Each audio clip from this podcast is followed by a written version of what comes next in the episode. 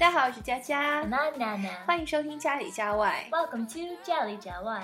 今天我们继续聊聊 buzzwords 流行语。 Okay, great. 我觉得有一句话挺搞笑的，你咋不上天呢？ Ah, it came from your hometown's dialect. 啊，你听出来了吗？ 这个应该是东北话，也可以说的文艺一点儿是“你咋不上天”和“太阳肩并肩” 。如果翻译过来的话，可以说 “Why don't you fly up to the sky and stay with the sun？” That's an interesting sentence. 嗯 So it means someone has strange ideas and behaviors. 嗯，对，就是形容某些人的言行很奇怪啊，或者说这个人特别装 Ah, maybe you could say, "Who do you think you are?" 啊。翻译成英语就是“你以为你是谁 Hmm.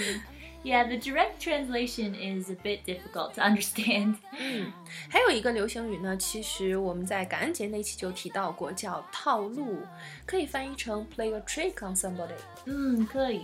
That's the phrase we've mentioned in the Halloween program when Mm, Jack mm. plays a trick on Satan. 是，那多一点真诚，少一点套路，该怎么翻译呢？ Hmm.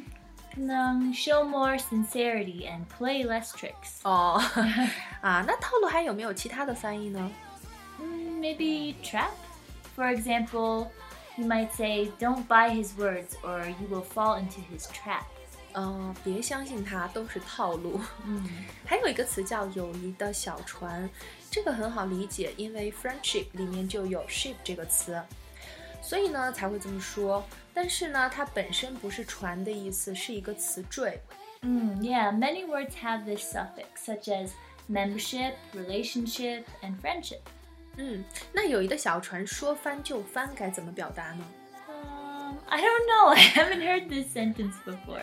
啊啊，其实就是绝交的意思。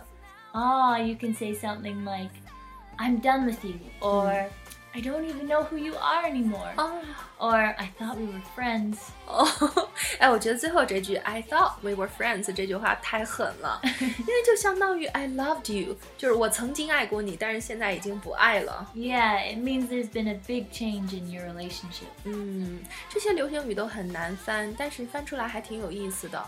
Yeah, it is really interesting. And today we learned many Chinese buzzwords too. 那今天节目就到这里，喜欢就关注家里家外吧。 See you next time. I've never felt so beautiful.